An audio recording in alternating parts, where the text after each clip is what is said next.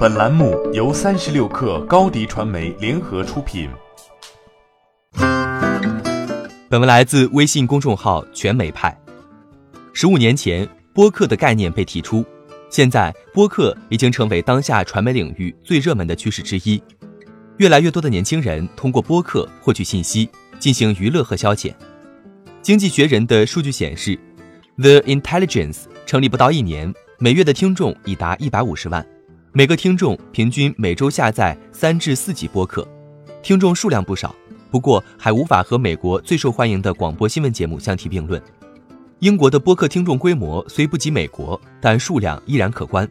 在不到一年的时间内，《卫报》旗下的播客《Today in Focus》的听众已经超过了报纸，每天都有成千上万的人来听我们的播客。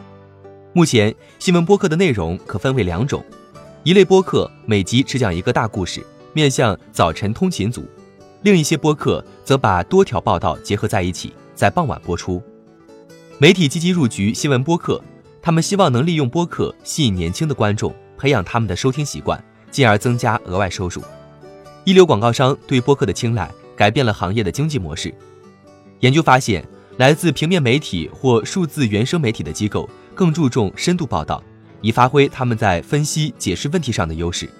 与此相反，许多广播公司专注于制作新闻简报，将现有的广播新闻节目重新分发制成播客。他们的原创播客主要针对那些不使用传统媒体的用户，包括年轻群体和多元化群体。不可忽视的是，科技公司和其他中间商影响力的增强，给播客带来了新闻业熟悉的挑战。很多媒体担心商业平台会利用他们的内容创作经营有利可图的业务，另一些媒体则担心。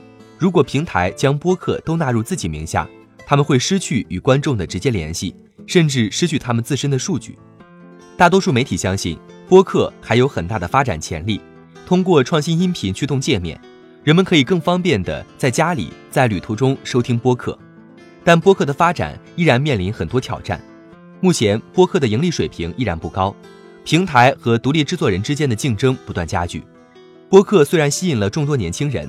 但他们主要来自受过良好教育的精英阶层，要吸引更多的主流群体，播客需要更多样化的内容和形式，更友好的使用界面，以及更多的发行渠道。